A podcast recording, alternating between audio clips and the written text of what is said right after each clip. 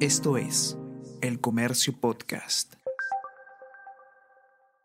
Si ustedes encontraran prueba alguna fehaciente judicialmente sentenciado, yo renuncio en el acto.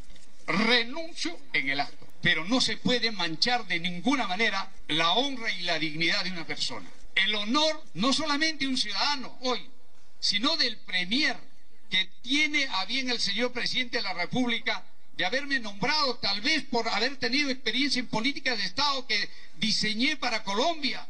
Muy buenos días, ¿cómo están? Esta mañana los acompaña Gladys Pereira y hoy tenemos que hablar sobre el nuevo presidente del Consejo de Ministros, Héctor Valer Pinto. Es el tercer premier en la era del gobierno de Pedro Castillo y desde el primer día, desde que juró, eh, ha sido blanco de graves cuestionamientos porque carga denuncias que van desde violencia familiar eh, contra su hija y su esposa y también otras investigaciones en distintos departamentos del país.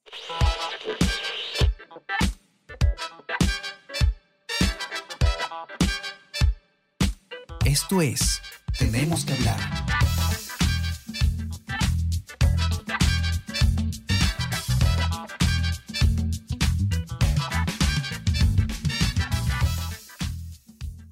¿De qué se trata y qué ha dicho eh, Valer ante, ante estas acusaciones y cómo las ha vinculado con un posible, una posible disolución del Congreso? Para hablar sobre este tema estamos con Víctor Reyes Parra, que es periodista de la sección política del comercio, que nos va a hacer la explicación sobre cuántas denuncias tiene el primer ministro Héctor Valer. Hola Víctor, ¿cómo estás? Hola Gladys, ¿qué tal? ¿Cómo estás? Eh, Bien, sí, eh, bueno, desde, como lo decías tú, desde que se conoció que se había designado a, Héctor Valer como, como, el nuevo presidente del Consejo de Ministros, que fue una decisión bastante inesperada porque se, se, se manejaban otros nombres, el nombre de Valer casi nadie lo tenía. Eh, los primeros cuestionamientos que se le hicieron fueron por, su por sus antecedentes políticos, porque hay que recordar que él llega al Congreso por Renovación Popular, que es una bancada, sabemos, de derecha. Eh, y que hizo una campaña cercana a, esa, digamos, a, las propuestas que, en su momento tuvo Rafael López Aliaga para la presidencia. Y eh, lo curioso de él es que antes de iniciar sus funciones al Congreso, eh, renuncia a la bancada de, de Renovación Popular y se pasa a Somos Perú, que es una bancada, digamos, de centro. Incluso compartió eh, bancada con el Partido Morado en su momento, porque era la bancada Somos Perú Partido Morado. Y hace nada más unas semanas, él pasó a la bancada de Perú Democrático, que es una bancada eh, liderada, digámoslo así, liderada por Guillermo Bermejo, que es un congresista bastante cercano a, al presidente Castillo. Por eso lo, la información que se maneja es que fue una recomendación del propio Bermejo. Ahora bien, los, los cuestionamientos políticos pasaron a ser ya cuestionamientos eh, por sus antecedentes ya de judiciales, de, digámoslo así. ¿Por qué? Porque se empezó a conocer, eh, primero se empezó a recordar algunos temas vinculados a él, como deudas que tiene con la SUNAT, que reportó el comercio, la unidad de, de data del comercio, eh, a fines del año pasado. se le pregunta por esto eh, en, la primera entrevista que da RPP, el, horas después de su, de su, juramentación, y él simplemente dice, bueno, voy a averiguar si hay deudas, voy a pagarla, porque lo, no es malo deberla a la SUNAT, lo malo, es, lo malo es no pagar. Y luego van surgiendo nuevas investigaciones, se conoce a través del Centro Libre, que es un proyecto de IPIS, eh, dan la información de que él tenía una investigación por colusión en Fiscalía, en la Fiscalía de Ucayali, una investigación que está en marcha, él también ha negado tener nada que, nada que ver con eso. Pero creo que lo más grave se conoció eh, cuando comenzaron a, circular eh, los reportes policiales de una denuncia por violencia que le había hecho su, su hija y su esposa, ¿no? Ante una comisaría de San Borja.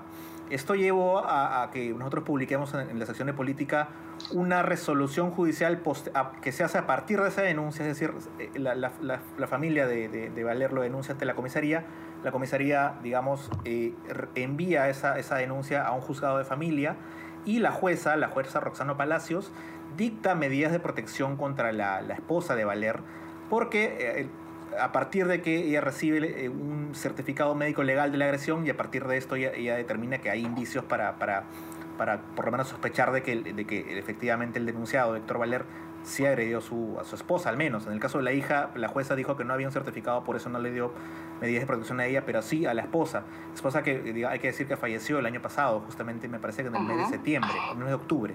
Y parece que la hija puso una denuncia, a mi parecer pero siempre los pleitos eran continuos y era una persona demasiado negativo, conflictivo y encima además pegalón. Claro. Y ayer, eh, también recordemos, eh, el, primer ministro se presentó ante la prensa bastante ofuscado, con papeles en mano, y habló, eh, se explayó mucho más en el tema de la violencia contra su, su, pareja, bueno, su esposa que falleció y su hija, y dio algunos argumentos que también han sido cuestionados por especialistas en violencia de género. Por ejemplo, él menciona que esta resolución no tenía validez porque no tenía la firma eh, de, la, de, la, presunta agraviada, cuando bueno, se sabe que vivimos en un país en los que en muchos casos las víctimas de cualquier tipo de violencia de género no denuncian precisamente por miedo a la revictimización, por amenazas, etc. ¿Qué más dijo ayer eh, eh, el primer ministro en este primer intento de despejar dudas? Recordemos que ya antes había anunciado una conferencia de prensa donde no se presentó. Sí, de hecho, algo que yo nunca había visto era que en la primera conferencia de prensa de un, nuevo presidente del Consejo de Ministros no se presente el nuevo premier. y esto fue horas, horas después nada más de, que se conozca la denuncia. Pero ayer, como dices tú, al mediodía él convoca a un pronunciamiento afuera de la PCM y empieza, a partir de la resolución de, de esta jueza, él empieza, yo creo que trata de confundir un poco, porque en un momento dice, no es cierto que se le haya medidas a mi hija, y es verdad, a la, hija no se, le dio no se le dio medidas, se le dio medidas a la esposa, pero él no lee la parte en la que se le da medidas a la esposa, sino que simplemente se remite a leer la parte en la que no le dan medidas a la hija. También dice que, eh, bueno, que la resolución es nula porque la jueza no, no, no, no argumentó bien. Incluso dice que no, la, resolución no tiene la, la denuncia, la firma de mi esposa, pero una resolución judicial solo la firma la jueza, no tiene que firmarla la persona demandada.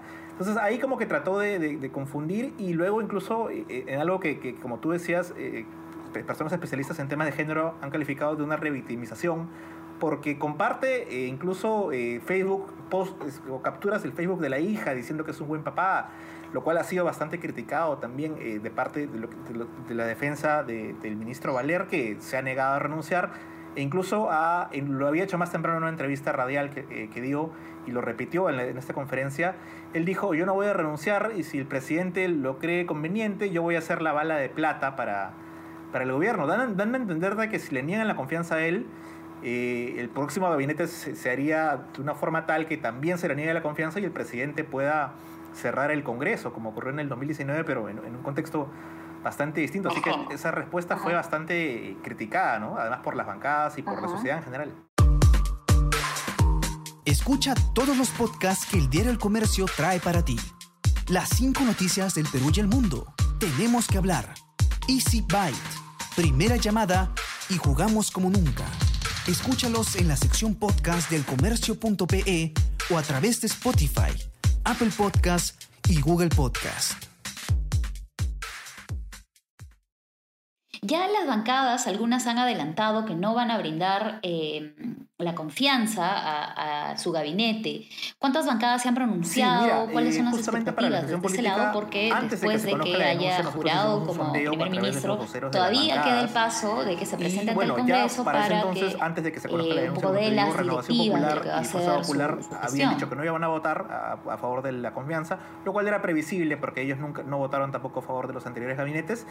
Pero en las otras bancadas, digamos, que están un poco más al centro, que eran Acción Popular, Alianza para el Progreso, eh, eh, podemos hacer, mencionar también ahí incluso al propio Somos Perú, Juntos por el Perú, que se ha aliado al gobierno hace poco, había dudas, o sea, ya había, antes de, la denuncia, de, que se conozcan la mayoría de denuncias, habían bastantes dudas de darle la, de darle la, confianza o no. Luego de que se conozcan las, las denuncias por, por violencia familiar, sobre todo, además de las otras que hemos mencionado, sí las bancadas ya se han, ya han, otras más bancadas han adelantado que no van a dar la, la confianza. APP, que, que, ha sido durante este gobierno una especie de, de, bancada bisagra, con que si le apoyaba al gobierno, el gobierno salía, obtenía algo, pero si apoyaba la oposición, la oposición se salía con algo. Ellos ya han dicho que no van a darle la confianza. El propio César Acuña eh, ha dicho que no y le ha pedido al presidente, le ha exhortado eh, a, repensar, a, hacer retirar a, Valer antes de que se, se, se le niegue la confianza. Avanza País también anunció, por me parece que el miércoles por la noche, que no le iba a dar la confianza. Así que sin, sin, el apoyo de las bancadas de centro, como te digo que son Acción Popular, que también ha emitido un comunicado rechazando a, Valer, y sin Acción Popular, sin Alianza para el Progreso, va a ser muy complicado que, obtenga la confianza si se llega a presentar ¿no? el, el, primer ministro, porque no hay una fecha tampoco, tampoco para su presentación. Así que claro. está complicado el panorama en ese sentido.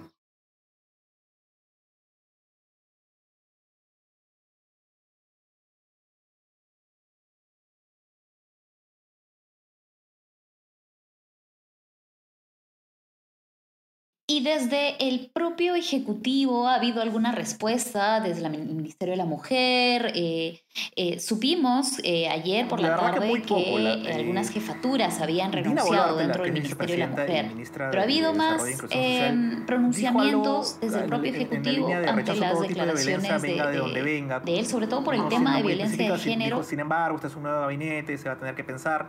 La ministra de la Mujer, Katy Ugarte, que también es congresista en, su caso de Perú Libre, del ala magisterial de Perú Libre, ella ha dicho que ella publicó un tuit eh, en la mañana de ayer eh, porque ella también ha sido cuestionada porque, ah, por declaraciones suyas en el pasado en, contra del enfoque de género. y dio un par de tweets en los que decía que estaba a favor del enfoque de género eh, y que incluso estaba en contra de una propuesta de un colega de bancada suyo de Perú Libre para cambiarle el nombre del Ministerio de la Mujer al Ministerio de la Familia pero no, no ha mencionado al, tema, no se ha referido al tema Valer, siendo ella la ministra de la Mujer. Otros miembros del gabinete, hombres o mujeres, tampoco lo han hecho. Eh, así que eh, por ahí, por lo menos hasta ahora, parece que están tratando de, conversar de eso en la interna. No sabemos si, si, y no sabemos si va a haber un pronunciamiento conjunto más adelante, mucho menos el presidente. El presidente Castillo, poco después de juramentar a su, gabinete, se fue a Brasil para una reunión con Jair Bolsonaro y no ha hablado del tema, lo cual es una constante, ¿no? que, él se mantenga en silencio, pero el silencio del presidente ante una denuncia de violencia familiar a su primer ministro es bastante llamativo. ¿no?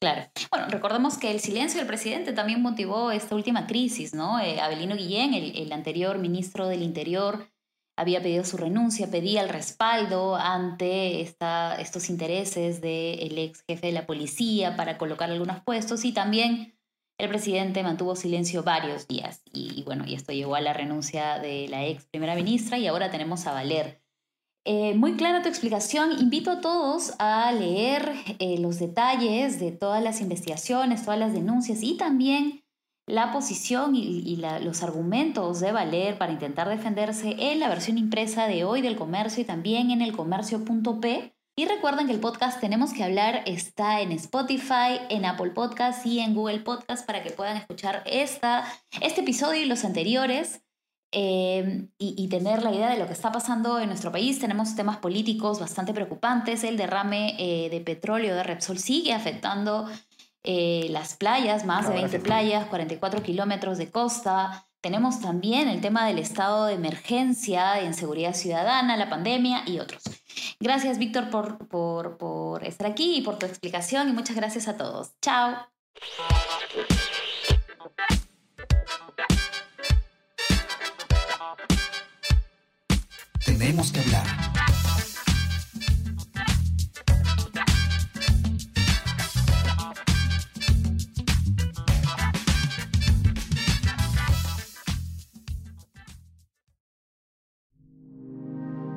El Comercio Podcast.